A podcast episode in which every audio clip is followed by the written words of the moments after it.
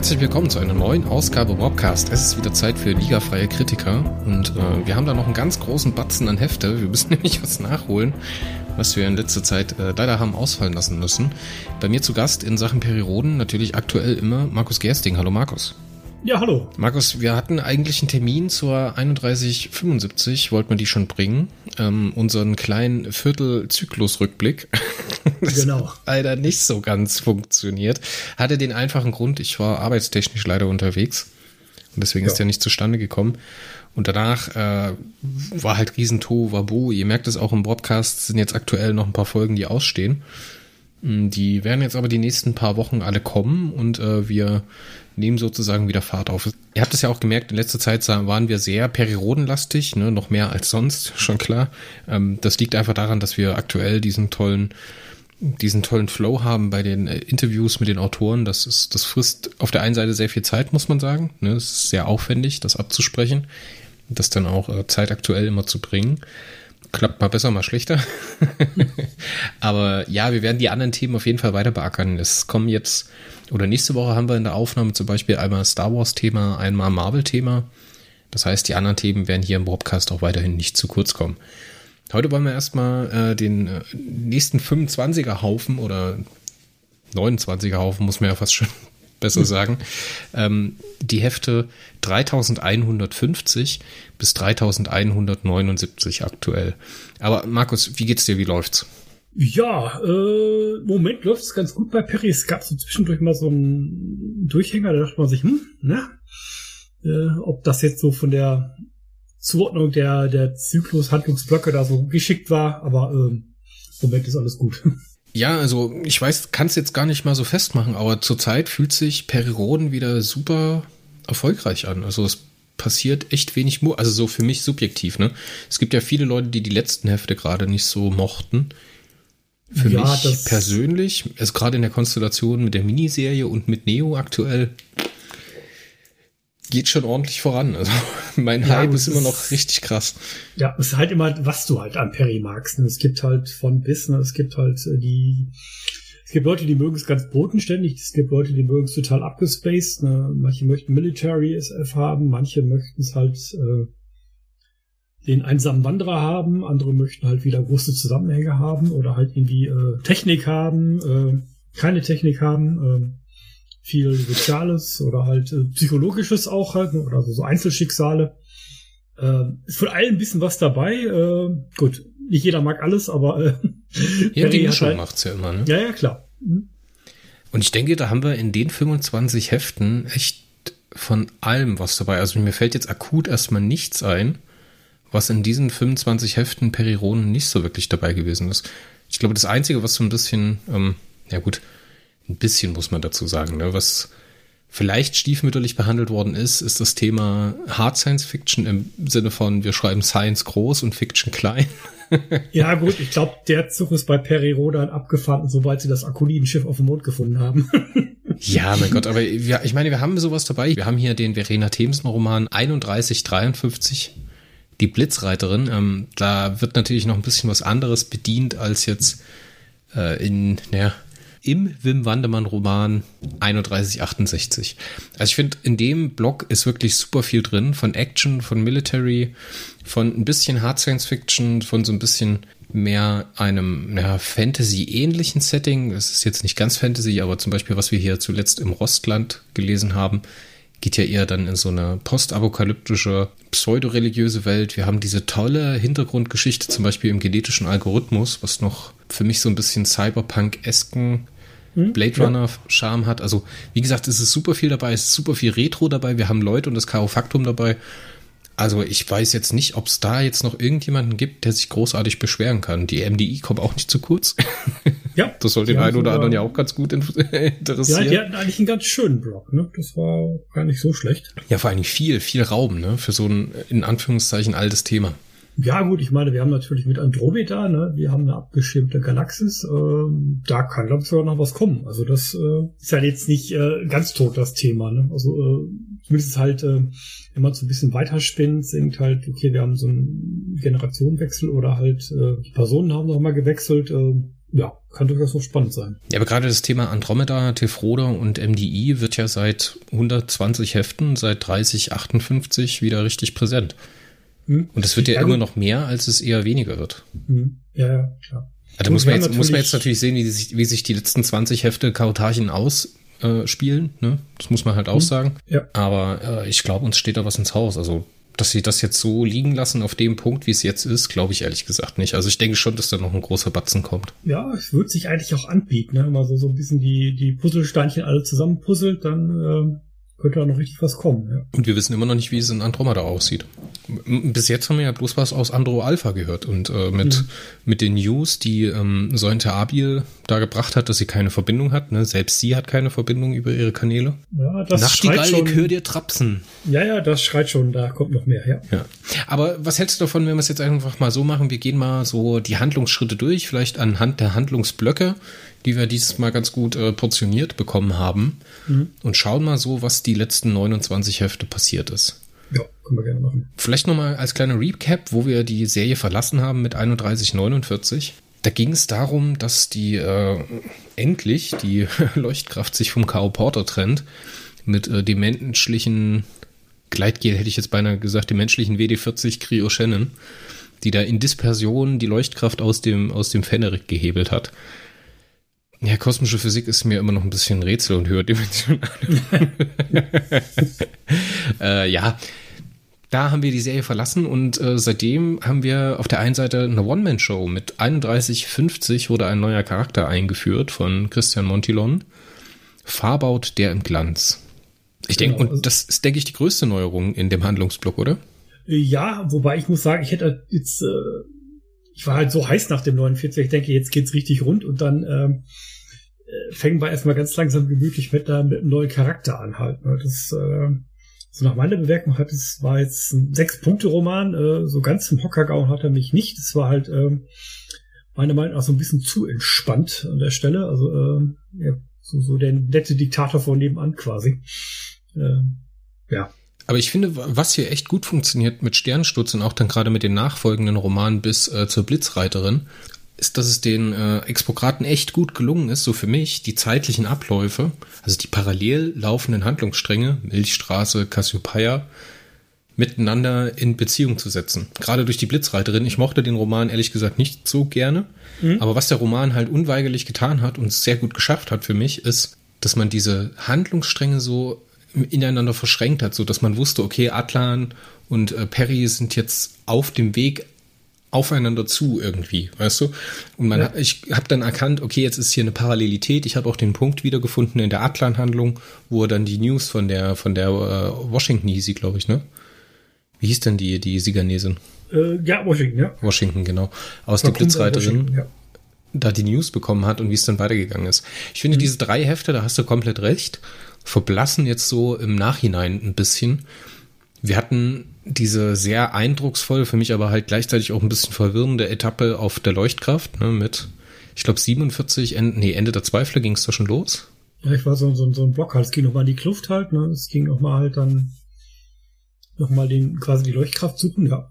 Das könnte ungefähr hinkommen. Genau, dann bis 49 durch mit der ganzen Leuchtkraftthema, mit Wir befreien Alaska, mit der wieder erstarkenden Susan Schwarz, die so eine Magie da für mich verströmt hat. Hier in Maskerade mit der eingefrorenen Anzu Gottjan ist es, glaube ich. Ne, nee, wer ist es? Oh, da muss ich auch gerade mal schnell gucken, da bin ich nicht mehr ganz muss ich gerade mal reinspinksen. 48 Maskerade. Äh. Ach so, das war hier die, die ähm, täglich grüßt das Murmeltier bei Alaska Settler. Das war ziemlich cool, ja. Genau. Und wer war da im Eis eingefroren? Äh, Oder hau ich da gerade was total durcheinander? Das kann natürlich auch sein. Ja. Schließlich kann Guki Anzu Gotjan, die nach dem Einsatz, dem ersten Einsatz auf der Leuchtkraft zurückgeblieben ist, endlich spüren. Genau, die ist ja zurückgeblieben auf der so, Leuchtkraft ja, ja, klar, und. Äh, war dann im Out-Eis eingefroren. Mhm, genau. Und äh, wurde dann auch befreit. Also der Roman hat halt so eine Magie für mich verströmt und danach ja, ne, fällt das Pacing so ab. Es wird wieder relativ bodenständig. Ein neuer Charakter wird eingeführt. Sie nehmen sich sehr, sehr viel Zeit für den Charakter muss man halt auch mal zugute halten. Und für mich, wir waren ja am Anfang recht begeistert, also so in unserer Filterbubble waren wir ehrlich gesagt dem Farbout gegenüber sehr positiv eingestellt, fanden wir alle sehr spannend. Und gerade jetzt auch mit dem Rostland, deswegen finde ich das gut, dass wir jetzt noch bis zum 79er mitgenommen haben, mhm, ja. gewinnt der Farbout ja auch noch so ein paar mehr Facetten. Es wird endlich mal klar, was eigentlich dieses Chaos so in letzter Konsequenz bedeutet. So was, was das Kappin-Fragment in Alaskas Gesicht mit, mit äh, Farbout macht und wie er halt seine, was seine eigentliche Rolle ist. Ich meine, das wussten wir am Anfang ja nicht. Wir haben ja nur gehört, er ist ein Quintarch. So. Was ist ein Quintarch? Wie funktioniert diese Quintarchie? Wie funktioniert halt auch der, der Cow Porter in sich? Und das ist jetzt in diesen 29 Heften, die wir heute hier vorliegen haben, super rausgekommen in unterschiedlichsten Facetten. Ne? Ob das jetzt die Kaufakta ist, ob das die Jahrmillionenkarte ist, ob das diese Zeitreisegeschichte ist, ob das die, der genetische Algorithmus ist mit den, äh, mit den Keiji, mhm. was ich super spannend fand, so als Geschichte. Also es, dieses ganze Thema Farbout und Carl Porter ist für mich viel krasser geworden. Und äh, für mich hat sich halt auch so ein bisschen herausgestellt, was ich super spannende Idee finde, dass es auf diesem riesen Kahn Carl Porter halt auf der einen Seite die Quintarchen gibt es gibt die Bevölkerung, es gibt die Mission, aber der Cow Porter an sich so als Einheit, als, als lebendes Wesen, hat halt auch noch mal so ein bisschen ein Bewusstsein oder eine, oder eine, ja, es scheint mir mehr als ein eigenes Lebewesen als jetzt die Summe aller Teile. Weißt du, was ich meine? Ja, ja, also so ganz hinter die Kulissen geguckt haben wir, glaube ich, noch nicht. Ne? Wir haben jetzt halt so die Kabinette halt, das ist ja ähnlich wie auf der Leuchtkraft, halt diese äh, abgeschirmten virtuellen Welten mit den Kabinetten. Gut, wir haben unsere Quintaten. Du meinst die Domänen, oder? Domänen, ja, Domänen, genau. ja, ja. Und äh, genau, und ähm, die Kabinette, das war, äh, ja, ich glaube, das war Kao, äh, nicht Kao Porter, sondern ähm, Kao Tender, genau. Auch Kosmokra äh, Technik. da kommt man ab und zu ein bisschen durcheinander. Ähm, ja, nee, aber ich glaube so halt dieses Psy, dieser äh, Zuckos da im Glanz, also der so ein bisschen noch drüber steht. Ich glaube, die, die Ebene drüber, die fehlt noch so ein bisschen und diese komischen Würfelroboter, wo die ganz am Anfang mal gekommen sind, ne? die, ähm, die hatten wir, die kommen noch mal, also das äh, haben wir ja noch mal in Cassiopeia noch mal. Aber so ganz, ähm, ja, ich hätte mir am Anfang halt so ein bisschen versprochen, wir gehen ein bisschen tiefer in den äh, Cowporter rein. Das kommt wahrscheinlich noch. Ja, ich, also sie machen das ja durchaus stufenweise. Ne? Es ist ja jetzt mhm. nicht bloß, dass wir so diese, diese einzelnen Domänen so ein bisschen kennenlernen, zum Beispiel mit dem Rostland oder ähm, mit äh, Anzus Ausbildungsstätte in die Meisterschülerin, es kommen ja auch noch andere Facetten mit dazu. Es kommt der rote Stern dazu, ne, diese Mechanik, wie also der K.O. Porter von A nach B kommt und wie der halt äh, angezogen wird oder attracted wird, ne, welchen Mechaniken der in sich untersteht, aber halt auch, was diese Siento-Phasen bedeuten. Fand ich super spannend und, und in welcher Art die, die Quintarchie halt die, die, die äh, Rationalität von diesem K.O. Porter bedingen, so je weniger äh, stark die Quintarchie ist, indem es halt weniger Quintarchen gibt, desto mehr neigt er halt dazu, dieses absolute ungefilterte Chaos in Form von diesem K.O.-Faktor abzusetzen. Ne, also, also diese, diese Quintarchen sind halt nicht bloß im Sinne des Chaos, der Kautarchen ein steuerndes Element, sondern halt auch im Sinne vom Leben, das den Kauporter umgibt, ein steuerndes Element, ne? weil die Quintarchen ja ganz offensichtlich auch viele Dinge abwenden, die der Kauporter sonst tun würde.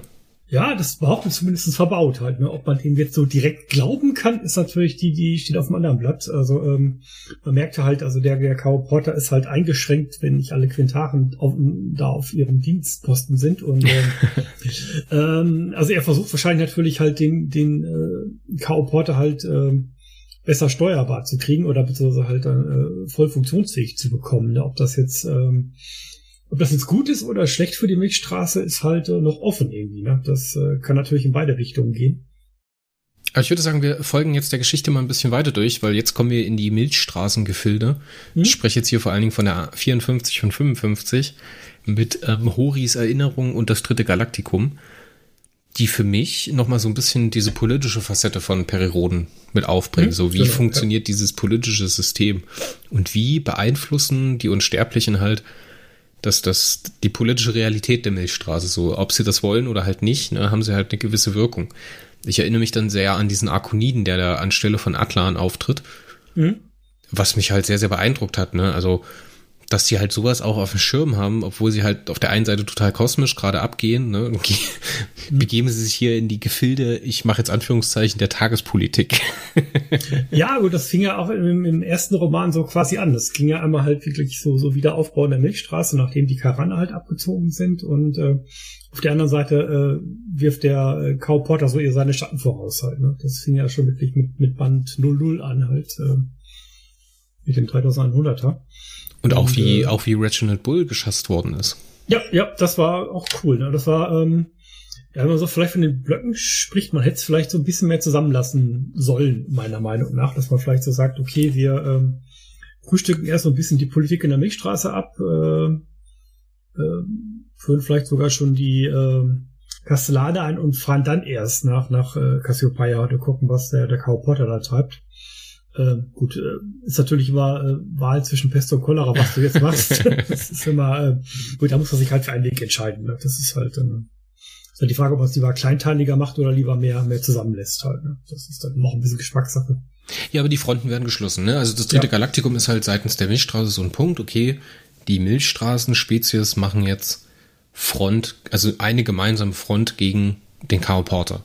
Ist es jetzt mhm. wirklich gegen den Cow Porter oder ist es halt bloß gegen die potenzielle Verwüstung, die der Kampf Cow Porter gegen Judoren halt in der Milchstraße anrichten würde? Mhm. So, das muss man sich halt immer, da sind wir uns ja immer noch nicht ganz klar darüber, was jetzt hier Phase ist, ne?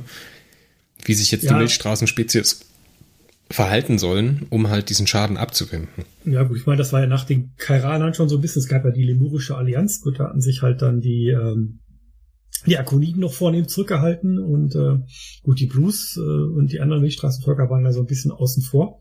Aber so, dass sie jetzt alle zusammenarbeiten, das gab es in der Serie schon mal öfter, halt, dass man so das große Galaktikum hatte. Ähm, man arbeitet alle zusammen, da brauchst du aber halt auch so einen, so einen, so einen äußeren Gegner, der das so ein bisschen äh, zusammenhält und den dann auch klar macht, okay, wenn ihr nicht zusammenhaltet, dann kommt ihr da unter die Räder halt. Ne? Das ist dann, ja, leider so. Interessanterweise sprachen wir gestern erst in der Aufnahme zum Terranischen Kongress. Äh, ich mache zurzeit einen kleinen Exkurs in die 1800er Bänder, in die frühen, nämlich die ersten zehn. Da mhm. ist ja auch diese Situation, dass halt Jahrzehnte vergehen ne, und diese, dieses politische Klima der Kommunikation in der Milchstraße kühlt sich ab.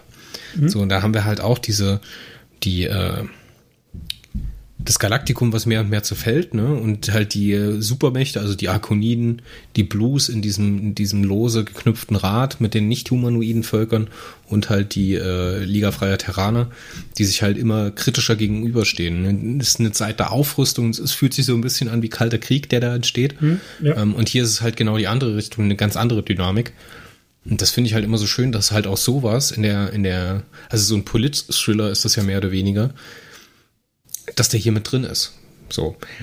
Dann machen wir wieder einen kompletten Schnitt und tun im nächsten Heft in der 56 was komplett anderes. die Wandlungen des Osambak will ich jetzt auch einfach drüber bügeln, ist so ein bisschen Hintergrundgeschichte. Fleisch auf die Rippen der Judoren, wenn die überhaupt Rippen haben, das weiß ich natürlich nicht. Ja, ja.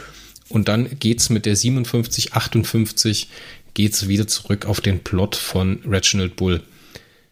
Fand ich ehrlich gesagt auch sehr, sehr stark, gerade beide Hefte mit Lepso im Visier und dann später wird der Punkt hier wieder aufgegriffen in der genetische äh, Algorithmus und äh, Kampf der Kastellanen, also 66 und 67, die die Handlung rund um Reginald Bull ja zu einem ja, vorläufigen äh, Punkt führt. Ne? Mhm. Danach ja, äh, ja. haben wir ja mehr als zehn Hefte nichts mehr von Bull gehört.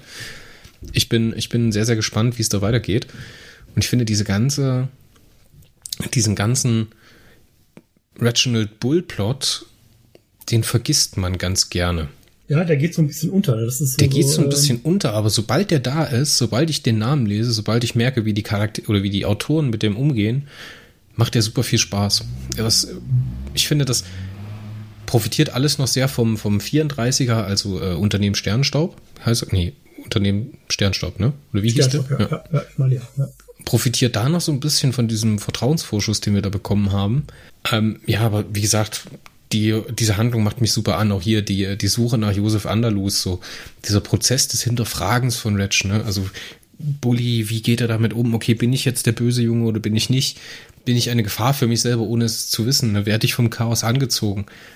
Dann bekommen wir ja später in, in der 3159 mit dieser Exkursion in diese Stadt der drei Zeitzonen, ne? die mhm. in der Vergangenheit, Gegenwart und Zukunft spielt kriegen wir diese große Revelations in diesem Ahnengarten, in diesem Statuengarten, wo wir dann herausfinden, dass dort die gestorbenen Quintarchen abgebildet sind.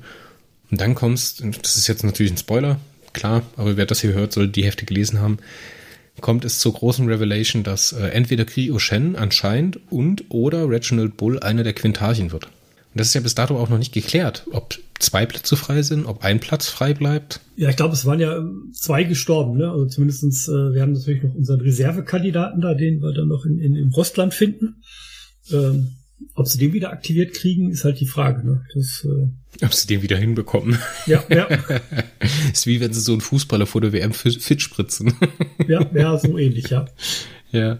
Also auch wieder ein großer Anteil für Farbaut, ne? Der halt hier auch. Ich finde, da hast du das erste Mal gemerkt, was dieser, was dieser Quintarch so im sozialen Umfeld vom Caro Porter eigentlich so bedeutet. So, wie der mhm. dort reinkommt, der ist aber, der scheint nicht unbedingt ein Gott zu sein oder irgendwas sondern der scheint halt eher ein krasser Dude unter krassen Dudes zu sein. Also diese Stadt ist ja auch nicht ohne, ne? Diese, ja, wie ja. dieser Zeitablauf sich halt manipuliert wird. Dann haben wir Perry, der halt kosmokratisch verseucht ist und dann halt überhaupt nicht da sein will und alles durcheinander bringt. ja, das war eigentlich eine coole Szene halt. Ja. Ne? Das war schon, schon sehr witzig. Aber auch eine tolle Geschichte. Also ich muss sagen, so, äh, ich glaube, äh, bei dem Blog da ist so mein, na, bereinigten Punkten halt mein bester Roman mit dabei. Ne? Das äh, war schon sehr cool gemacht. Also Fremde in Zeit und Raum würde ich jetzt einfach mal beiseite lassen. Das ist der Roman, in dem wir den äh, Schulterreiter loswerden, in dem wir den, äh, wie hieß er denn? Mensch, wie hieß denn Reginald Bulls kautarchischer Agent? Der Kaugent.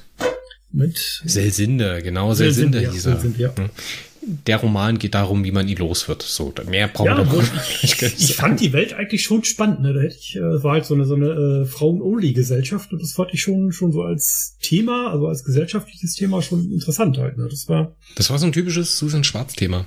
Ja, klar. Ne, hätte also, ich auch wieder mehr man, gerne gehabt. Ja, ja, da hätte man noch ein bisschen tiefer so, so in die Materie eintauchen können. Ja, wäre bestimmt ganz spannend gewesen. Also, äh, gut, wir haben ja schon ein bisschen was erfahren halt, ne? Das war auch so ja, ich hätte mir irgendwie noch so ein paar Stichpunkte aufgeschrieben, aber ähm, ja, eigentlich ganz cooles Ding halt. Und das ist dann auch so, so ein Abschluss so ein bisschen von diesem Selsende äh, Schulterreiter-Part halt, ne? Das, ähm, ja, man merkt halt schon irgendwie, äh, also die, der Carl der ist von Anfang an schon da irgendwie in der Milchstraße unterwegs halt. Ne? Äh, er hat dann irgendwie Reginald Bull so eine Zecke in, in Pelz gesetzt. Äh, die Deserteure werden halt losgeschickt, ne? Das, äh, ja, dass man merkt schon, die, die haben da was vor, halt, ne? die sind da schon, schon länger aktiv. Und dann haben wir die einen großen Anwärter für mich für die Gurke des Handlungsblocks oder des äh, Zyklusviertels, die 3162, mit der ich persönlich leider nichts anfangen konnte. Das ist, glaube ich, so das einzige Heft, wo ich halt echt nur Fragezeichen im Gesicht hatte. Ja, ich glaube, das ist so, äh, da sind wir auch mit der Gurke so, so ein bisschen konträrer. ich habe da einen anderen Kandidaten für. Also ich muss sagen, das war so, äh, das gibt so wirklich äh, so, so diese äh, Dimensionen halt von so einem Kosmokratenjob wieder halt. Ne? Das ist so wirklich, äh, das ist so 99 Prozent äh, Langeweile, wirklich tödliche Langeweile und ein Prozent wirklich purer Sense of Wonder halt. Ne? Das ist so ein bisschen, glaube ich, wie beim Militär. Mh, und so gesagt, das ist halt 99% Langeweile und 1% purer Horror. das ist genauso das Ding halt, weil man merkt halt so, äh, er wird immer an der langen Leine gehalten, ne? wirklich so, so am ganz langen Arm verhungern lassen, also so muss sich da immer so durchwurschteln, er kriegt nur das aller, aller nötigste an Informationen mit, weiß nicht, was los ist, ähm, sucht aber trotzdem da irgendwie äh, sich da durchzuschlagen halt. Ne? Das merkt schon so, das ist so, so dieses, ähm, so dieses äh, Kosmokraten-Diener-Thema, das, das zieht sich durch die komplette Serie so weit durch. Ne? Man merkt halt, da sind wirklich halt, ähm, man merkt es jetzt auch in der Atlantis halt, das sind eigentlich ganz arme Schweine halt, die dann irgendwie ähm, dann auch mal ein paar Millionen Jahre irgendwo geparkt werden und da Däumchen drehen halt. Ne? Das ist, äh, äh, es ist mit Leer ja so ähnlich halt, ne? Oder andere Mächtige, die wurden halt irgendwie verbannt, weil sie durch die falsche Tür gelaufen sind. Ne? Das ist dann. Ja, also ich finde, das, das gibt so wirklich toll. Ähm, einfach so, so diesen, äh, diesen Dienst im Namen der Kosmokraten wieder halt. Das, das fand ich eigentlich ziemlich cool gemacht. Und das hat so richtig so dieses, ähm, dieses Feeling halt, was, was bedeutet dieser Job halt bei den Kosmokraten. So, also, ja, wie gesagt, ne, ist natürlich so ein bisschen Gegenentwurf zu dem Volumen, was jetzt Farbout bekommen hat. Ich meine, auch die Judoren sind echt kurz, zu kurz gekommen, die letzten, ja, fast schon 20 Hefte haben wir nichts mehr von denen wirklich bekommen. Wird jetzt natürlich spannend, wenn wir in die Milchstraße zurückkommen, ne? Klar, klar, mit der 3180. Aber hier der Kammerpage der Kosmokraten ist natürlich auf der einen Seite wichtig, ne, weil der halt wichtige Tipps oder Hinweise für die 3163 gibt, für freundliches Feuer, mhm. für den äh, ja, viel gefeierten Robert Corvus Roman. War das nicht der auch mit den Erdruskreuzern? Das kann sein, oder? Genau, das war der mit den Erdruskreuzern, ja. Also am Anfang dachte ich mich auch, die wollen mich irgendwie verarschen und damit so, das kann doch nicht sein. Das war auch so ein bisschen so ähnlich das Gefühl, wie ich hatte äh, beim, beim Verena Thames Roman. Am Anfang denkst du, das ist so irgendwie Bullshit, was die hier machen. Ne? Und dann, dann merkst du nachher im, im zweiten Kapitel, das war Absicht. Also Perry hat dann wirklich äh, mal, äh, also man merkt halt, er hat dann wirklich halt äh, er ist halt nicht nur passiv, läuft nicht nur mit, sondern er plant wirklich aktiv und zieht im Hintergrund auch so ein bisschen die Fäden halt. Man merkt so halt, äh, so ganz unerfahren ist er nicht. Fand ich eigentlich eine coole Sache, Alter. Das geht jetzt so genau in die, äh, also der, die Blitzreiterin-Roman hat halt den, den 63er von Robert Corvus Freudliches Feuer äh, eigentlich perfekt vorbereitet halt. Ne? Das ist so, so der Brückenschlag. Äh, man erfährt auch so ein bisschen von wegen, Perry zieht so eine, äh, so eine Tarn- und Täuschennummer ab, äh, mit viel Theater, viel Kraftbumm. Also äh, viel Feuerwerk. Also Perry at his best eigentlich, ne? Das ist so, äh, ist man gar nicht mehr gewohnt von Perry, oder? Also das war schon äh, cool gemacht. Gut, Atlan, natürlich denkst du auch, das macht er jetzt nicht wirklich, aber äh, gut, äh, im Nachhinein klärt sich natürlich auf, wie es wirklich halt war. Ne? Ey, ohne Mist, ne, der Robert Corvus, der hatte mich da einfach. Der hatte mich. Ja. Ich habe mir so gedacht, Atlan, du dumme Sau, was bist denn du für ein mieser Kosmokratenknecht? Ja, und dann das Ende. dann macht das halt auch alles Sinn, weißt das ist ja, ja. so 63 fühlen ganz viele Spuren. Wenn wir jetzt mal alleine diese, diesen, diesen Weg seit dem 50er dorthin bringen, ne? Wir haben, wir kriegen so ein bisschen die Denkweise von Farbaut präsentiert, die Art und mhm. Weise, wie er, wie er Sachen beeinflusst.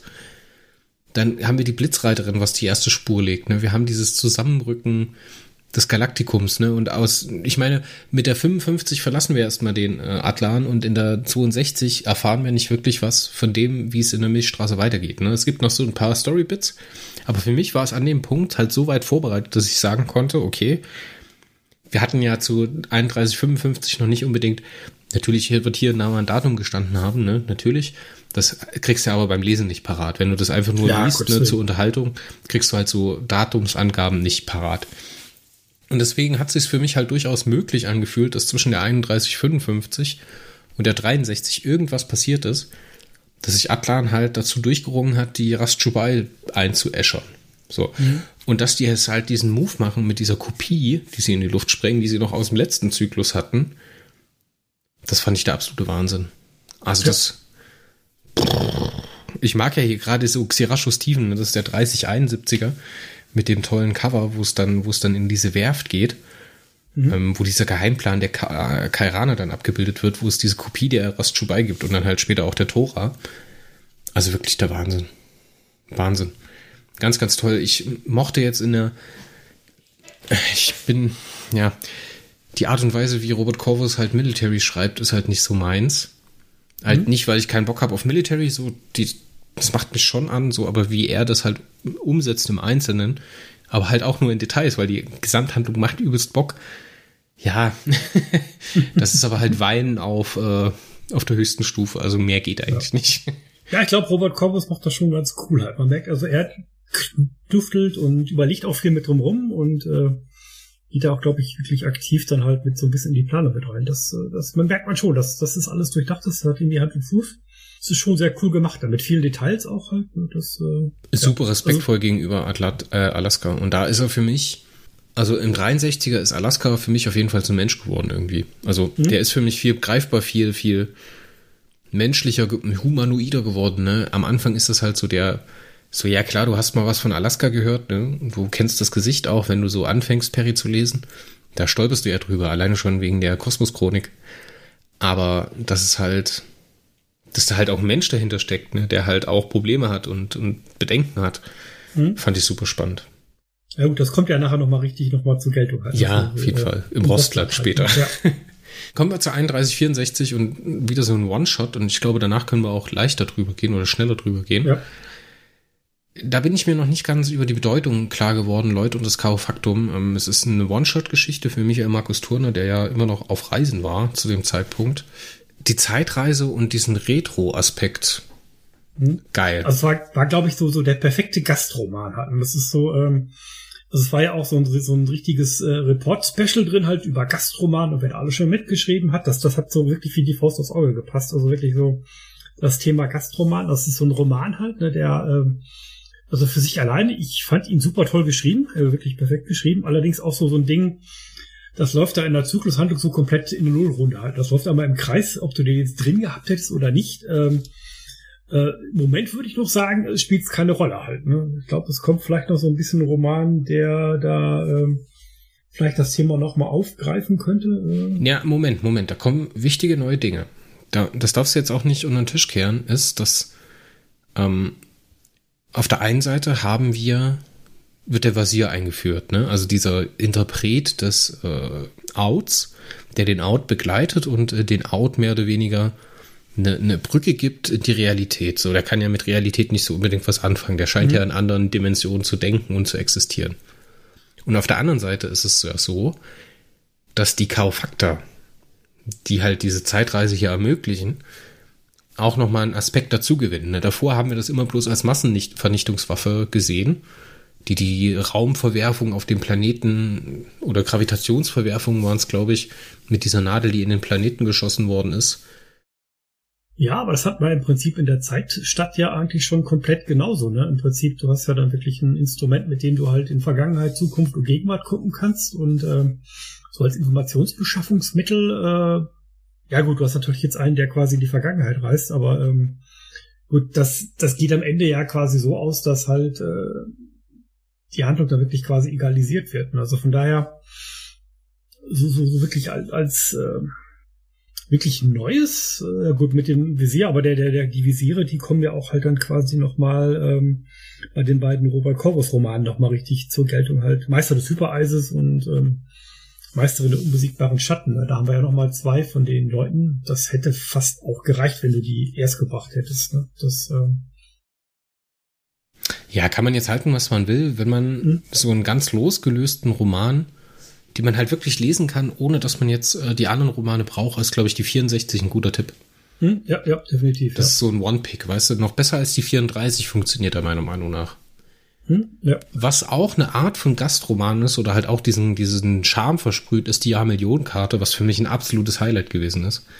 Also der wird für mich auch ganz oben im Rennen dabei sein auf eine andere Art und Weise wie jetzt zum Beispiel der 63er, weil Michel Stern hat halt die fantastische Idee, ja, das mussten sie halt auch mal drüber nachdenken. Ne? Wir sind jetzt in die Vergangenheit gereist mhm. und jetzt schlagen die Terraner einen Vorteil daraus, indem sie in die Zukunft reisen und auf der Jahrmillionenkarte den Pfad des Carl Porters nachverfolgen. Hm? Wahnsinnsidee. Ja, ja. Ich, ja, so ich stelle mir das vor, wie die beiden da gesessen haben und haben sie gesagt, okay, wir müssen jetzt irgendwie hinkriegen, dass die äh, 11G, also die Liga Freier Galaktiker, rausbekommt, wo der Cowport langfliegt. Wie können wir das schaffen? Und los. ja. ja, es ist so, so Zeitreise natürlich immer so ein bisschen die schwarze Magie der Science Fiction. Ne? Ich bin nicht so wirklich ein kompletter Zeit, äh, Zeitreisen-Fan. Aber gut, der Roman war schon cool. Das hatte auch so ein bisschen was so von diesen klassischen äh, Raumschiff Enterprise-Folgen, beziehungsweise Next Generation halt. Ne? Also so wirklich so äh, Reise in die Zukunft und was passiert und was äh, hat das für Auswirkungen. Und äh, ja, war auf jeden Fall ein tolles Zusammenspiel auch von, von, von Icho Tollot und, und Sicho Dogsteiger auch. Ne? Ja, auf jeden Fall. Und dieser, dieser, alleine schon für diesen Bit, ne, dass der Icho Tollot halt die Sicho Dogsteiger, die als Kleines ne, annimmt, ne, mhm. Muttergefühle hat und in diesem Prozess, Sicho zu retten, halt einfach mal sein Planhirn komplett abschaltet. Und das hatte ich vorher noch nicht. Dass er halt nur auf Ordinärhirn läuft mhm, und ja. entgegen aller Logik da nochmal in dieses Schiffswrack eindringt und da die Sicho rausholt. Leider ist es halt ohne Konsequenz geblieben, weil diese Verletzung, die er sich da, also diese wachsende Verletzung, die er sich dazu gezogen hat, wird er dann direkt wieder negiert. Mhm. Ja, wäre vielleicht nur ganz witzig geworden, aber äh so dann würde ich sagen, die 66, da brauche ich relativ wenig dazu sagen, weil das einer, das ist ein Roman wie für mich geschrieben.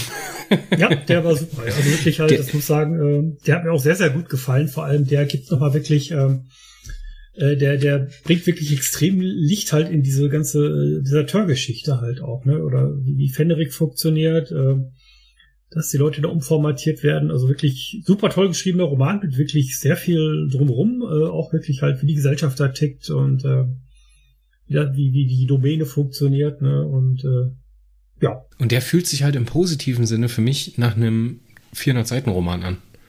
Also ja, ich hatte richtig das Gefühl, dass ich da eine Welt besuche, ne? dass das eine Gesellschaft ist, dass ich diese Familie, die die drei da bilden und welche Probleme sie haben, irgendwie nachvollziehen kannte. Und dann halt am Ende mit diesem krassen Twist, der diesen, diesen Deserteur-Plot, den du gerade angesprochen hast, der begleitet uns ja seit Heft 1. So, der seit der Nullnummer ist das eine der wesentlichen großen Fragen, was jetzt mit diesen Deserteuren ist, ne? Führt er hier zu Ende und führt es zu einem, zu einem guten Ende, indem er das halt mit der Reginald Bull Geschichte verknüpft. Hm?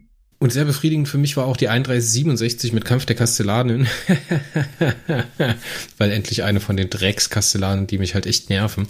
Und ich bin so dankbar, dass danach keine großartige Kastellangeschichte mehr kommt. Bis zu 79 ich hatte echt eine Kastellanpause nötig. ja, also es ist halt so, so weiß ich, die Frage war halt, ich habe mich auch gefragt, müssen die jetzt mit dabei sein halt, ne? Das ist, ähm, ja, äh, meine gut, wir haben natürlich jetzt schon die Kosmokraten so quasi als Helfer mit, mit den Diodoren mit dabei und äh, die Kastellane halt, das äh, kann ich auch noch nicht so wirklich einsortieren halt, ne? Das ist, äh, das ist nochmal so ein Ding dabei, da fragt man sich halt, müssen die jetzt mit dabei sein? Ähm, Wobei das schon halt cool war. Ne? Ich meine, man hätte auch vielleicht das äh, Thema vielleicht so komplett am Anfang abfrühstücken können, halt Castellane. Also ein bisschen Politik in der Milchstraße und dann erst auf den K.O.-Porter gehen. Ne? Das ist so dann so ein ist halt, ja gut, also muss sagen, ich hatte so ein bisschen das Problem, ähm, das gleiche, was auch der Uwe Anton-Roman nachher hat, das war so ein bisschen überbelichtet, meiner Meinung nach. Also war, war zu erklärt halt. Das wird dann, ähm, das ist ja ein Prinzip eine also so mit der Schaufel gefüttert. Genau, also wirklich alles haargenau erklärt, wie es funktioniert, was da jetzt passieren wird und dann halt äh, passiert es dann halt auch so so in der Richtung halt. Ne? Das ist dann äh, ja, also ein bisschen meiner Meinung nach so ein bisschen überbelichtet halt, ne? wirklich äh, zu erklärt, übererklärt. So, dann kommt die Zäsur in der zweiten Hälfte mit der 3168, Haus der Magane. Wir kehren zurück nach Cassiopeia und erfahren eigentlich, ich habe bis jetzt noch nicht begriffen, was wir erfahren haben. Wir haben uns ja an anderer Stelle schon mal über den Roman unterhalten. Und je länger er her ist, desto weniger. ja, da machen wir halt das Meister der Insel fast wieder auf. Ja, halt, ne? das ist so ja. und vor allem halt, äh, also ich muss sagen, ich habe am dem, ich habe den zweimal, also quasi zweimal gelesen. Ich habe halt donnerstags angefangen. Ich habe den, ich habe mich ganz fürchterlich geärgert. Dachte so ein Scheiß. Äh, Meister der Insel ist lange her. Äh, die Leuchtkraft ist total verschwubbelt halt. Ne? Das war so, hat mich so komplett auf dem falschen Fuß erwischt. Ne? Und vor allem, ich bin jetzt in der Milchstraße. Äh, da soll jetzt Action passieren. Da soll jetzt der K.O. Porter rundgehen. Da sollen die Milchstraßenleute äh, gegen, den Cha gegen das Chaos kämpfen. Und dann, dann gibt's halt Rücksturz nach Cassiopeia. Das war so, so, so ein Schauplatz, den, den hatte ich mich, mich eigentlich schon abgeschlossen. Ne? Und, äh, denkst du, warum muss ich da jetzt wieder zurück? Ne? Ich würde jetzt gern wissen, wie es in der Milchstraße weitergeht. Das ist dann, ja. Also ich muss sagen, ich habe noch mal gelesen, es war so ein bisschen Game of Thrones bei den Meister der Insel. Also äh, hatte schon Qualitäten nachher. Ne? Und dann, äh, gut, wir bleiben ja auch noch so ein bisschen dann bei äh, Sonta Abiel halt und äh, ihn dann halt quasi nochmal äh, genau, Chaosbastion, Türmer von Tratum und das geht halt noch so ein bisschen so weiter in dem Sinne. Da haben wir das so, ähm, Das sind insgesamt äh, sechs Hefte, ne? Also der mhm. Cassiopeia-Plot jetzt sechs Hefte. Mhm. Ja, das fand ich ganz gut, dass der so zusammengeblieben ist. Das war halt schon Solta Abil halt noch und dann äh, hieß er nochmal äh, Ferry äh, Sifona Rodan halt, ne? Das so als äh, hatten wir uns auch schon drunter behalten gehabt, ne? ich glaube auf einem anderen Kanal. Ähm, ja, das ist so ein bisschen so, äh, wir geben der Jugend eine Chance, die versemmelt so ein bisschen halt, ne? Und dann, dann äh, sagt dann irgendwie die Meisterinsel so Feierabend jetzt, lass mal Mama ran und äh, ja. ja, obwohl dieser, dieser klare, also ähm, lass uns mal Stück für Stück machen. Hm? Chaos-Bastion. Die Chaos-Bastion für mich, du sagtest überbelichtet, für mich äh, an der Stelle genau richtig, weil viele Dinge mir nochmal in Erinnerung gerufen worden sind. Was sind die präliminaren Bastionen? Was ist eigentlich mit den Chaos, also mit den Chaos-Porter-Techniken in Cassiopeia passiert? Ne? Welche Kräfte sind unterwegs? Warum lässt der Chaos-Porter auch seine Kräfte zurück? Ist ja auch so ein Ding, ne? Warum tut er hm. das? Ja. Ja, ja klar, um die Chaos-Bastion Cassiopeia auszubauen, weil ja. er davon ausgeht, dass es halt zur Auseinandersetzung kommt. Und er halt auch davon ausgeht, dass er nicht ungeschoren aus dieser Auseinandersetzung rauskommt. Ja. Obwohl das, äh, also zumindest was halt ich so in Erinnerung habe, ist im Prinzip, wir haben das erste, also du kannst in zwei Drittel, äh, ein Drittel einteilen. Im Prinzip das erste Drittel ist halt nochmal gucken, wo sind wir, wo ist die Leuchtkraft, was ist mit der Leuchtkraft passiert. Previously on. ja, genau, das, das hätte mich im Prinzip, äh, also ich muss sagen, nach der 49 hätte mich die Leuchtkraft fast mehr interessiert, äh, wie der Karo-Porter reinfliegt. Das war halt so, ist halt die Frage, ähnlich wie im Rostland halt, welchem der beiden Pfade folgst du jetzt als erstes? Ne? Das ist so, ähm, ja, und dann hast du im Prinzip nochmal diese Kommandoaktion halt, da wird erstmal alles erzählt, wie man es plant. Und dann im, äh, im zweiten Drittel halt, im dritten Drittel kommt dann halt, wie, wie man es umsetzt und, und wie es dann auch schief geht. Ne? Das ist, äh, wobei das mit den äh, Schiefgehen hat schon, schon ein paar nette Stellen gehabt. Also so, äh, ja. Ja, auf jeden Fall. Und dann kommen die Türme von Tratum. Für mich der stärkste Leo Lukas Roman bis jetzt im Zyklus. Ja, für mich war es leider so ein bisschen die Gurke. Ja, des ja, Abschnitts. Das ähm, äh, ich mir halt einfach so, so das Pacing und das Tempo so gar nicht gefallen, weil im Prinzip das ist so, so ein Ding, das kannst du ganz am Anfang des Zykluses bringen. So zum Eingrooven halt oder neuer Schauplatz vorstellen, gucken, wie es funktioniert. Ähm, ja, das, das nimmt so, so komplett das Tempo wieder raus. Ne? Das ist so, äh, du kommst gerade in Schwung und dann schmeißt der so einen Knüppel zwischen die Beine halt. Ne? Und dann machst dich aber lang und musst dich dann halt wieder aufrappeln. Ähm, aber es baut das Thema Kryobank, also es führt das Thema ein ne, und baut es auch direkt auf. Was ist Kryobank? Mhm. Warum ist das wichtig? Was, was will der K.O. Porter in Cassiopeia eigentlich? Mhm.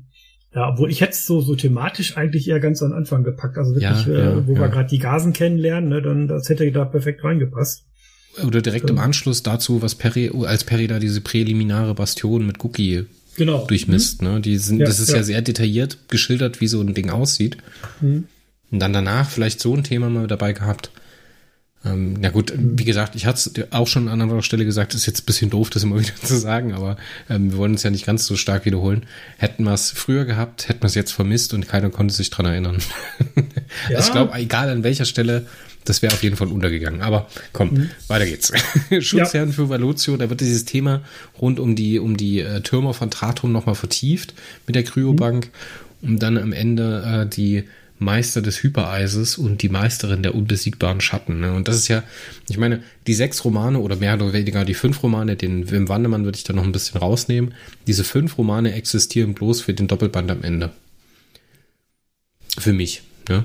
Um ja, das also davor sagen, also vom Tempo her, ich hätte vielleicht halt den, ähm, den Leo Lukas und den Kahirt vielleicht zusammengefasst. Das hättest du wirklich gut wieder ganz am Anfang gebracht halt, ne? Und wir haben ja praktisch halt noch dieses ähm, preliminäre Bastionsthema, ne, das war nach der äh, 3102, das war halt direkt nach dem Robert Corbus da, ähm, das hättest du dann so passend zusammengepackt, einfach so als, als Schutzschildgenerator halt, ne, und dann das, die jetzigen, also weißt du, das Hypereis ist das ja quasi schon wieder so, so das Thema zentrale Steuerungsinstanz. Ne? Das, das sehe ich schon, schon, schon an der Stelle hier so wirklich deutlich später im Zyklus, klar.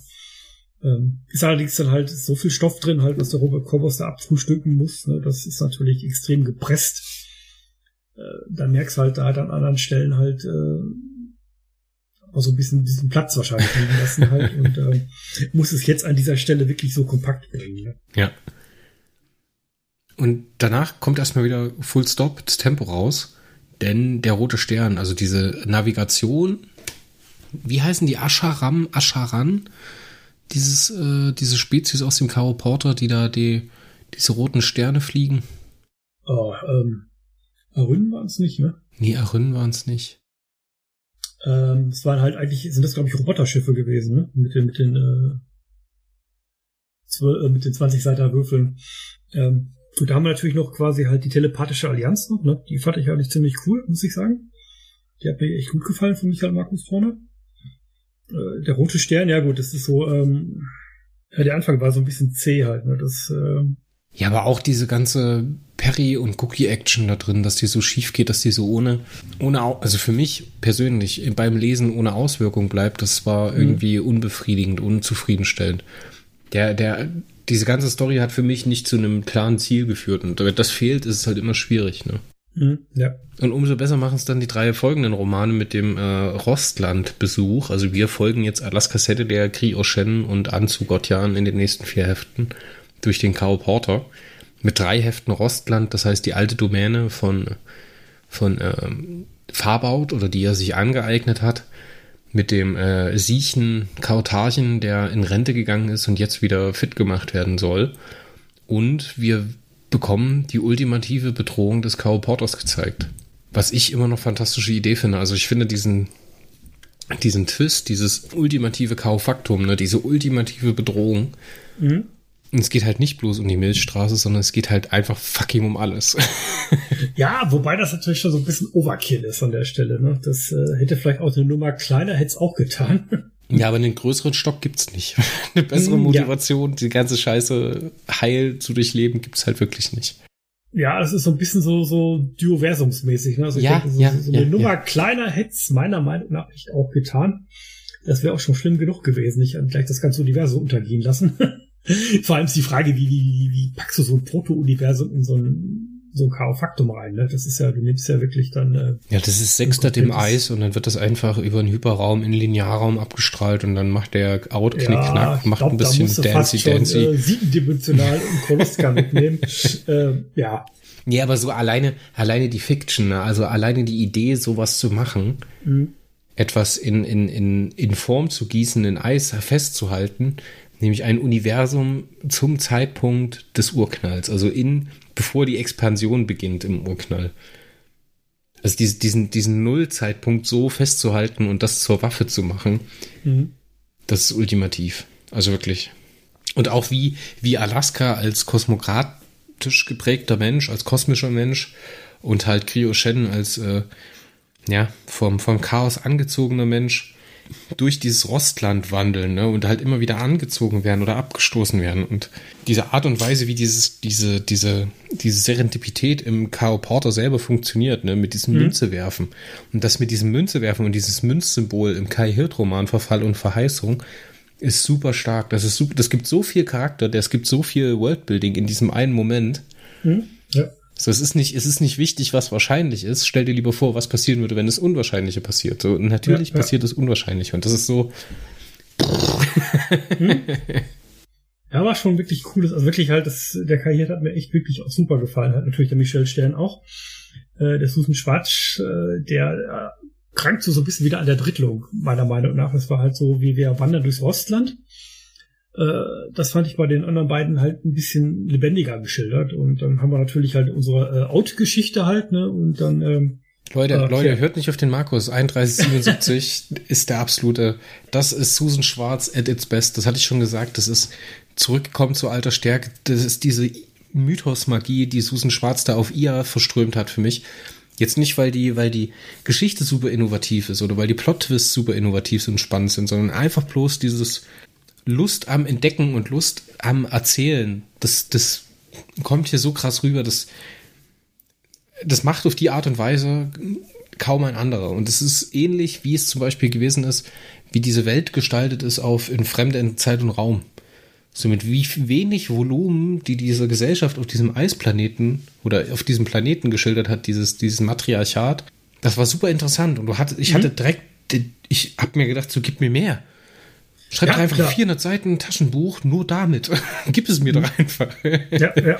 So, und, und wie das, gesagt, halt die, äh, die Geschichte hat mir deutlich besser gefallen als jetzt halt äh, das Rostland an der Stelle. Ist bestimmt auch eine subjektive Sache, aber ich finde so, ihr redet ja immer von Sense of Wonder, ne? Und viele Leute ziehen diesen Sense of Wonder ja aus diesen kosmischen Zusammenhängen, aus diesen großen Dingen. So, und ich finde dann aber halt so Ideen, natürlich sind diese kosmischen Dinge super krass, ne? Aber hier Kai Hirt mit der Münze zum Beispiel. Das ist für mich der Sense of Wonder. Wie der die Münze wirft und immer wieder, immer wieder, immer wieder genauso viel, wie du brauchst, ohne dass du es unbedingt willst. So, das ist so Ja, cool. ich meine, der Karrieroman, der war wirklich voller toller Dinge. Da, wie gesagt, halt am Anfang halt, wir haben den Archivar, wir haben halt da die Geschichte mit den, mit unseren Wüstenschakalen. Ich habe es immer nicht nachgeguckt, wie sie heißen. Ja, Schatten. Äh, ja, Schatten und halt dann die Beerdigungsszene nachher halt. Und das war ja auch total, zeigt doch mal richtig halt so, äh, wie so Alaska Saddle ja wirklich tickt halt. Ne? Das ist so, äh, äh, so wo die letzte Frage halt noch von wegen, äh, du sag mal, ist, ich weiß, ich darf keine mehr stellen, aber äh, erzähl mir, wie, wie ich die beerdige halt. Ne? Das ist dann schon, äh, man merkt halt dann die verborgene Verbindung auf. Äh, und äh, ja, das war eigentlich wirklich großes Kino an der Stelle. So, und mit diesen drei Romanen würde ich, finde ich, für mich wird der Cow Porter damit so zum nicht bloß zum krassen Machtmittel, wie wir das mit den Kaufaktor gelernt haben, ne, wie wir das mit der mit den Flotten, die der ausspeien kann, oder wie das mit der Kluft geschildert worden ist. Also alleine dort reinzukommen, ist ja eine krasse Sache. Ich finde einfach, dass der hier auch so ein bisschen zum Lebensraum wird. Hm? Ja, ja. So, das ist halt, das ist halt eine ganze Galaxis an unterschiedlichen ja, Dingen, die man da entdecken kann. Also ähnlich halt natürlich halt wie die K.O. Tender halt, ne, oder halt wie es mit der terminalen Kolonne Treitor war halt, die kann ich eigentlich nur, nur empfehlen. Äh, das ist einfach so, so, es ist lebt, es ist Leben drin. Äh, du hast halt ganz viele verschiedene Welten halt, die da zusammenreisen und äh, ja, wirklich ganz cool. Also äh, der dritte Punkt im Roster war die Origin-Geschichte. Die fand ich eigentlich ziemlich cool halt. Die war das Wahnsinn, war, die war Wahnsinn, ja. Also du hast halt diesen, äh, diese Tranquilizer, äh, also die, die, die, diesen Beruhigungsdrachen.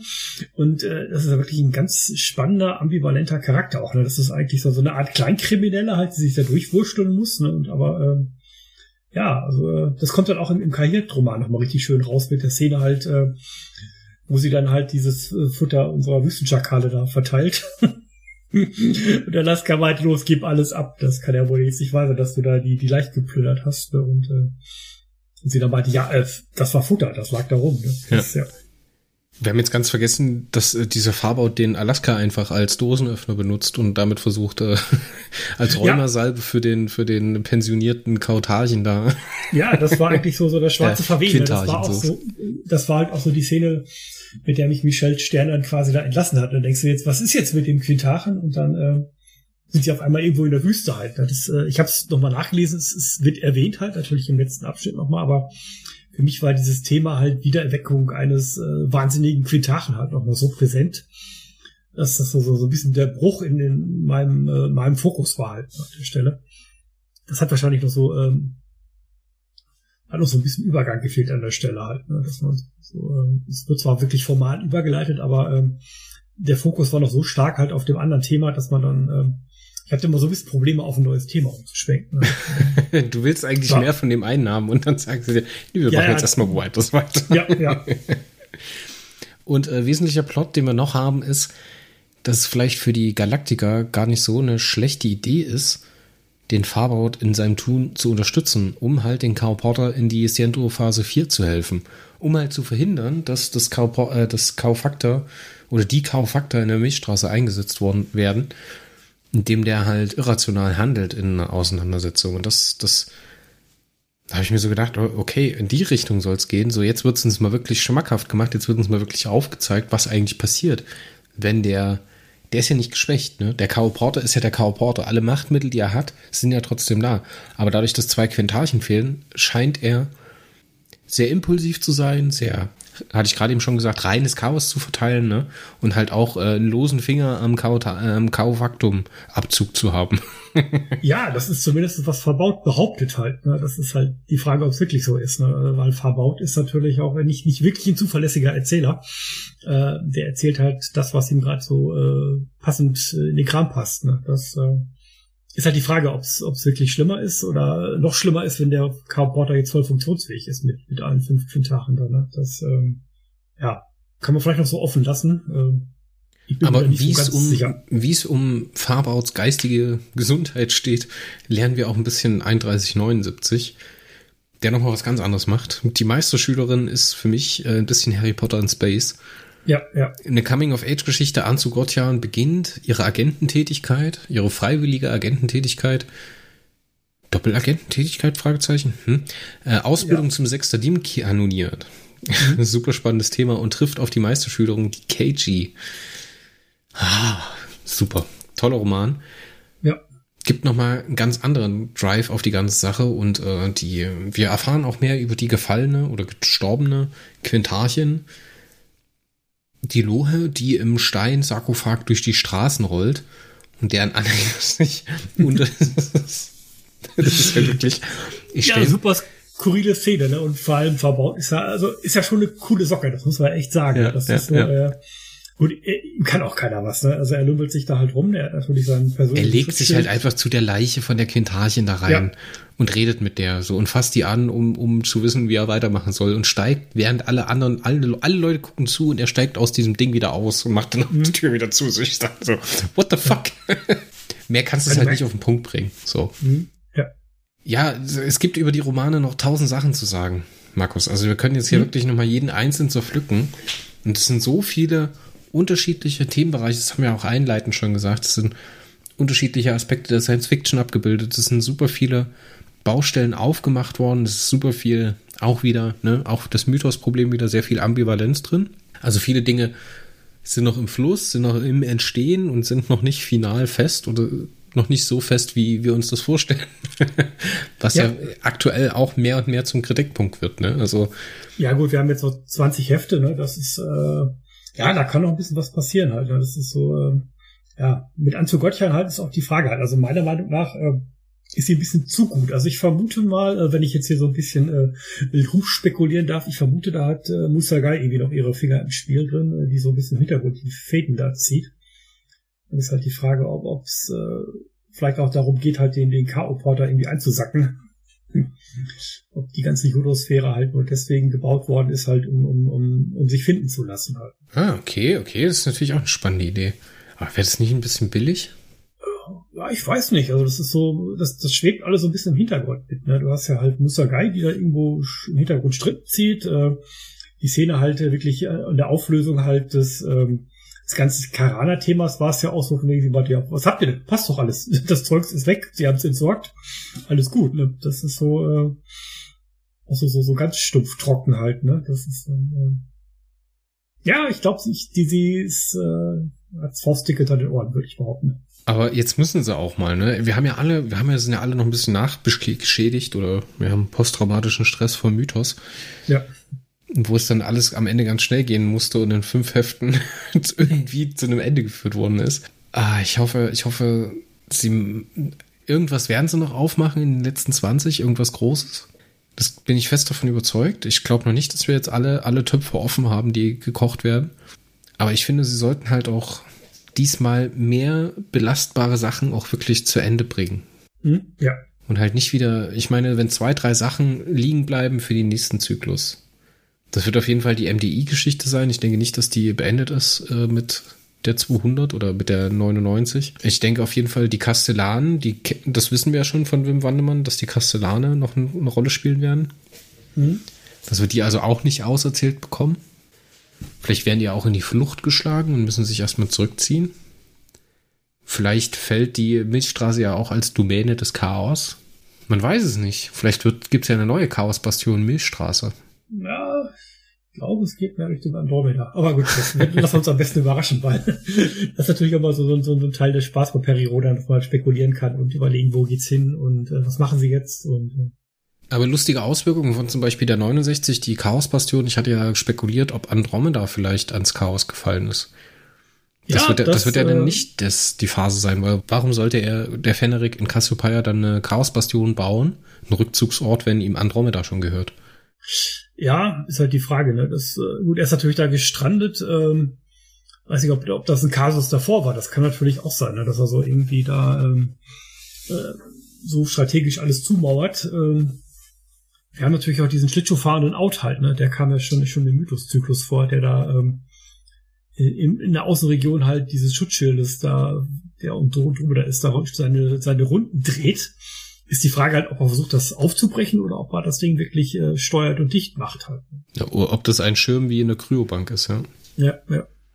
Ja, super spannende Themen. Also wir, es lädt ein zum Spekulieren. Ich glaube, wenn sie das schaffen, kann das für, die, für den Zyklus nie schlecht sein, wenn ja, ja, so nee, angeregt gutes, diskutiert wird. Ja. Das ist immer ein gutes Thema, als wenn du dich da halt über irgendwelche äh, äh, Handlungsstränge, Handlungsplots äh, unterhältst oder ob das jetzt richtig oder nicht richtig gemacht ist und überlegst halt, äh, was erzählen sie für eine Geschichte halt. Ne? Das, oder äh, wie geht's jetzt weiter halt. Ne? Das ist immer ein gutes Zeichen, denke ich.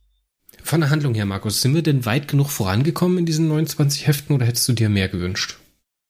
Äh, ich hätte vielleicht eine, etwas andere Aufteilung mir gewünscht, aber im Prinzip äh, in Summe passt es dann eigentlich auch. Ne? Das ist so, dass man vielleicht sagt, okay, ein paar Handlungsstrang ein bisschen eher, ein anderer ein bisschen später.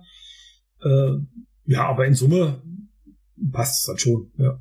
Also jetzt mal ein kleine Bit aus der Vorbereitung.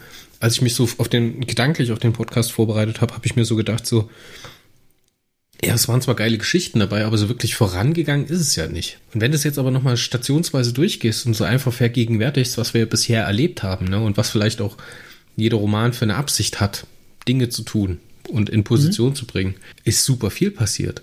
Es sind ja. zwar nicht mehr so, es, es sind keine großen neuen Dinge dazugekommen, im Sinne von, es ist ein neuer Handlungsort oder ein neues Grundproblem oder ein neues Grundproblem, was aufgemacht worden ist. Ich glaube, das letzte Grundproblem, was dazu, oder die letzte Herausforderung, die dazugekommen ist, ist halt, wie man mit Farbaut umgeht.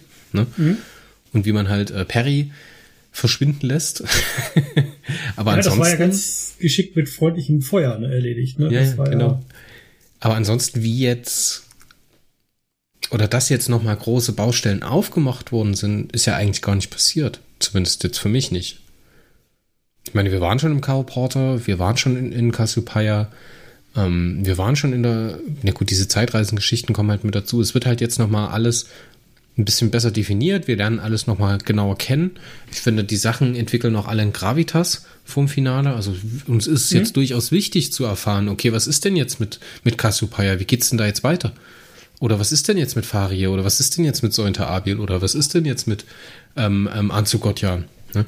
Also es wird uns alles nochmal nahegebracht, es hat alles ein Gewicht. Und jetzt ist halt nur noch die Frage, wie sie es zu Ende bringen. So, und davon haben sie jetzt noch 20 Hefte und ich, das ist halt so, ne?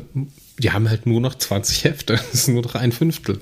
Ja, ich glaube, jetzt langsam ist ein bisschen der Gas geben. Gut, wir haben jetzt hier noch so ein bisschen rumreisen, wenn man so ein bisschen guckt halt. Nochmal wahrscheinlich eine Zeitreisengeschichte. Roter Stern über der Ruhestadt. Das hört sich so nach K.O. Porter oder Vorherauskommando über der Erde an.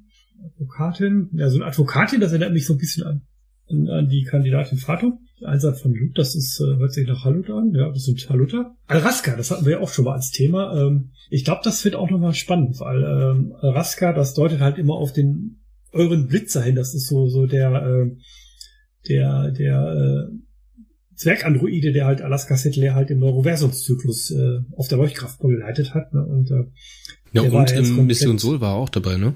Genau, der genau. war jetzt so komplett verschwunden halt, ne? Und äh, so äh, allein der Titel wird mich vermuten lassen, dass der jetzt irgendwie nochmal da äh, eine Rolle spielen wird. Marker Herren, ja, das, das, das schreit wirklich nach Alaska und äh, Leuchtkraft und äh, Markus, was passiert denn, wenn die die Sol jetzt zurückholen?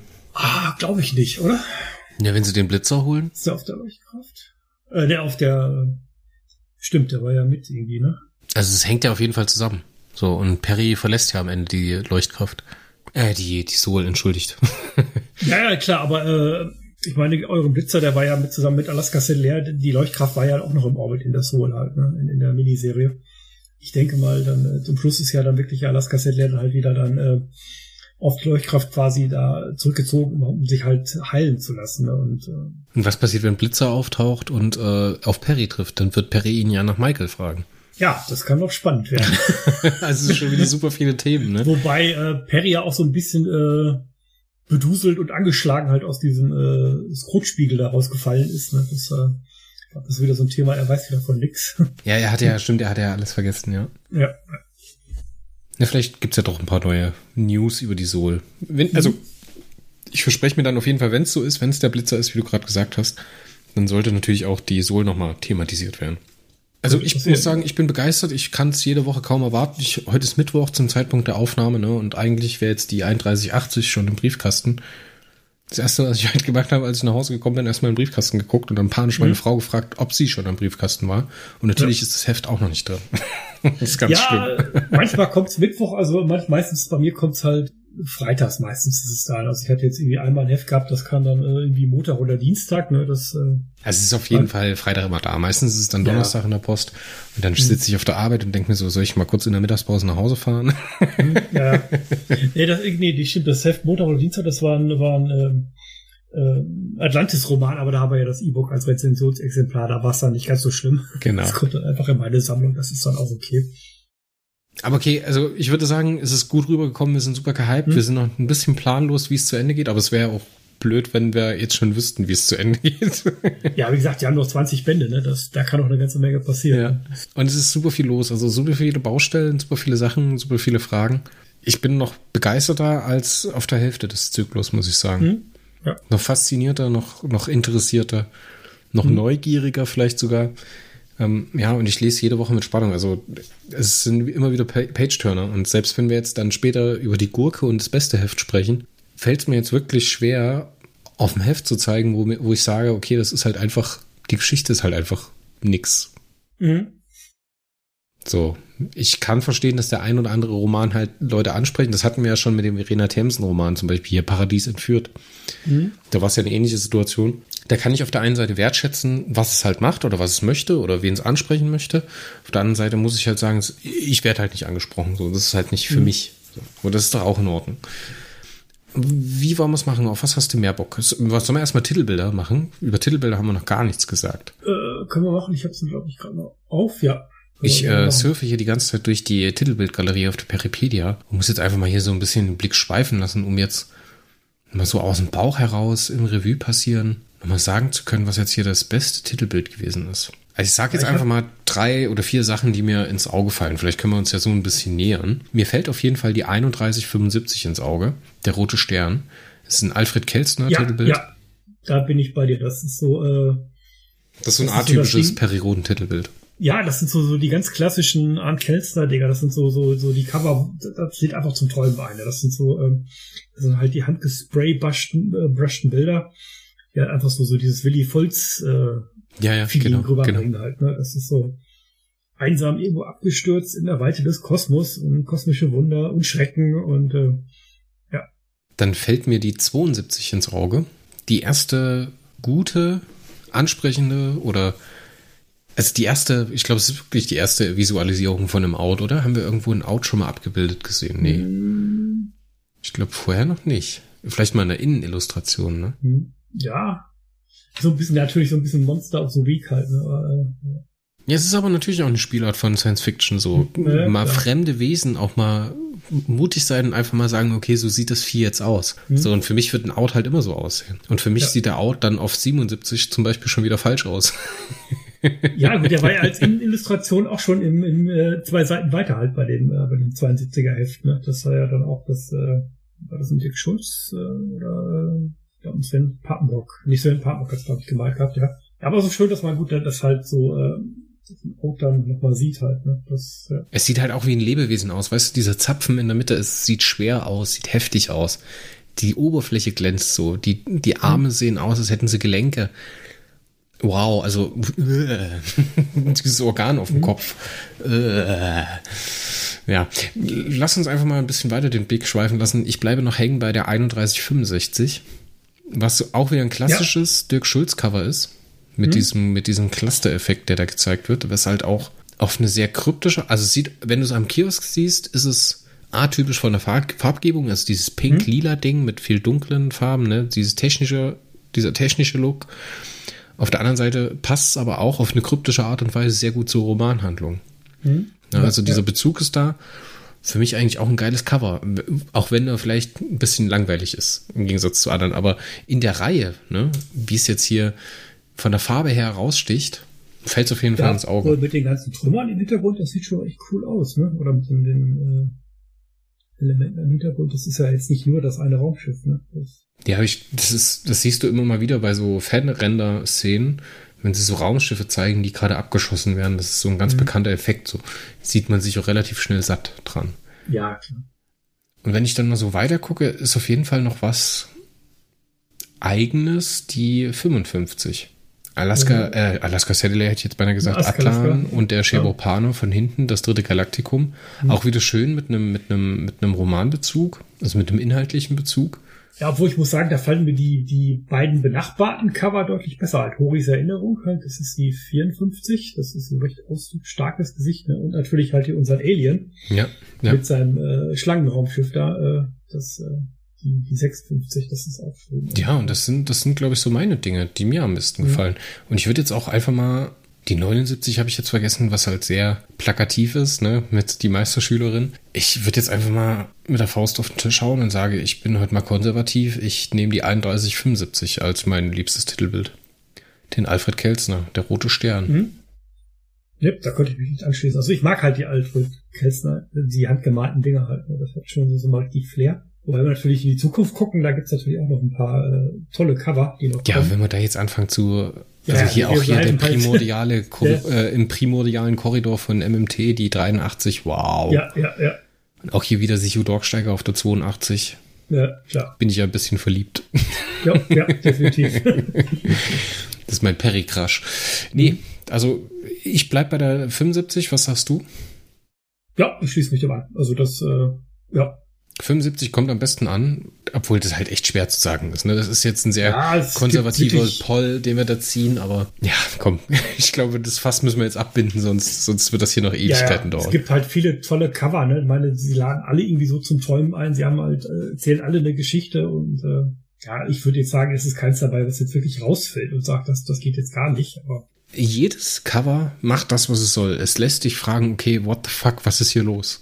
ich will die Geschichte hören. Gib mir ja. die Geschichte. Kommen wir mal zum, äh, wollen wir das beste Heft oder erst die Gurke machen? Äh, wir können ruhig erstmal die Gurke machen, oder? Machen wir die Gurke, dann gehen wir positiv raus, ne? Ja. Hm, was war denn jetzt die Gurke? Also bei mir war es leider die äh, 3170, äh, die Türmer von äh, Tratum. Das war so ein Ding, was mich so komplett ausgebremst hat. hm, dann äh, mache ich es mir jetzt ein bisschen einfacher. Es gab zwei Bewerber um diesen Posten für mich. Das war die 62 also äh, der Kammerpage der Kosmokratin mhm. und äh, der Wim Wandemann Haus der Magane. Ne? Jetzt muss ich sagen, Haus der Magane, ich sehe die, also ich sehe, dass da auf jeden Fall Potenzial zur Faszination da ist. Mich holt die Faszination halt nicht ab.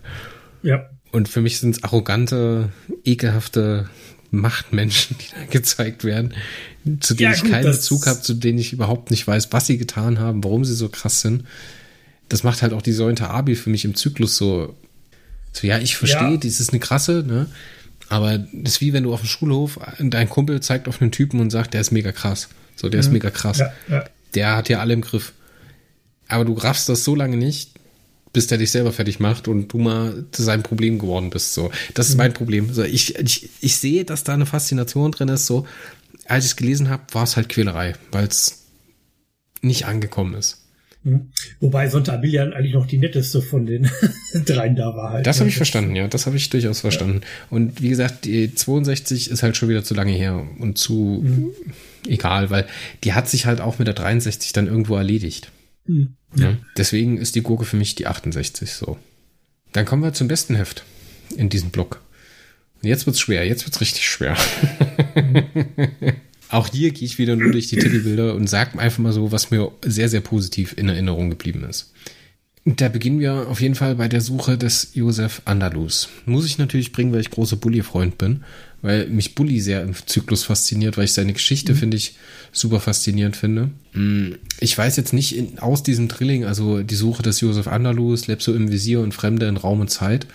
Abschließend muss man da sagen, halt entweder Uwe Anton Roman oder der Susan Schwarz ganz am Ende fremden Raum und Zeit. Aber der ist mir dann halt am Ende auch so ein bisschen zu klar. Also mhm. ich weiß am Anfang schon, wie er ausgeht. Und dass er halt am Ende diesen Hanuta trifft, da der gegen Selsinde draufgeht. 3163. Freundliches Feuer. Weil es halt einfach ein mega krasses Feuerwerk ist mhm. und mega mit meinen ja, Gefühlen ja. gespielt hat. ja, da hat er uns echt, das hat uns glatt alles gefüllt, ja.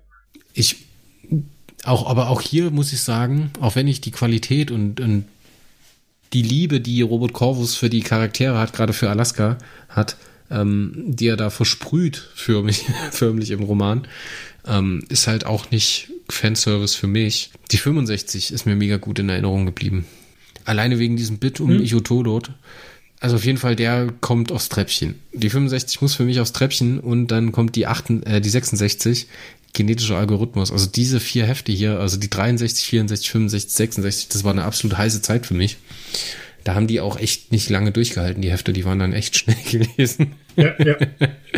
ähm, müsste ich mich jetzt echt, ich könnte es jetzt wirklich nicht sagen, ne? Ich leg mich mal auf eine Top 3 fest und dann habe ich es hinter mir. Ja. auf Platz 3 kommt für mich die Jahrmillionen-Karte Danach kommt, also auf Platz zwei kommt der genetische Algorithmus und ich lege mich fest, wegen der Perry Romance und wegen den ganzen Implikationen, wegen dem ganzen Sense of Wonder für mich individuell, ne, subjektiv, Verfall mhm. und Verheißung von Kai Hirt. Ja, also wenn ich hier so meine bereinigte ist, ich habe ja äh, auch mal ein Punktereset machen müssen. Die, äh, ja, was habe ich so, so ganz heiße Kandidaten hier. Äh, also Kai Hirt ist bei mir ganz vorne dabei mit halt seiner äh, Herrlichste Stadt aller Zeiten, da habe ich neun Punkte vergeben. Ähm, die Zukunft ist eine Falle, hat mir extrem gut gefallen. Also von der Punktezahl ist das der höchste bereinigt. Äh, die Kammerpagen fand ich wirklich sehr cool, natürlich so als äh, Reminiszenz halt an, an die Kosmokratengeschichte. Die ist jetzt allerdings wieder auf, äh, von, von 10 auf 8 abgefallen. Äh, Robert Corbus habe ich jetzt von 11 auf 9 runtergestuft. Da hat er immer noch 9 Punkte. Ne? Das ist ein ganz heißer Kandidat natürlich. Also so, so die 9-Punkte-Geschichten, das ist wirklich äh, die hellste Stadt aller Zeiten, äh, freudiges Feuer und dann mit 9,25 jetzt äh, die Zukunft ist eine Falle von kariert.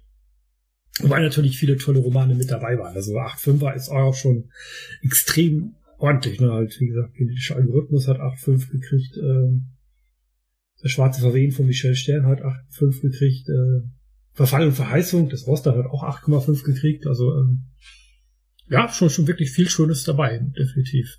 Würdest du es mittragen, so für mich?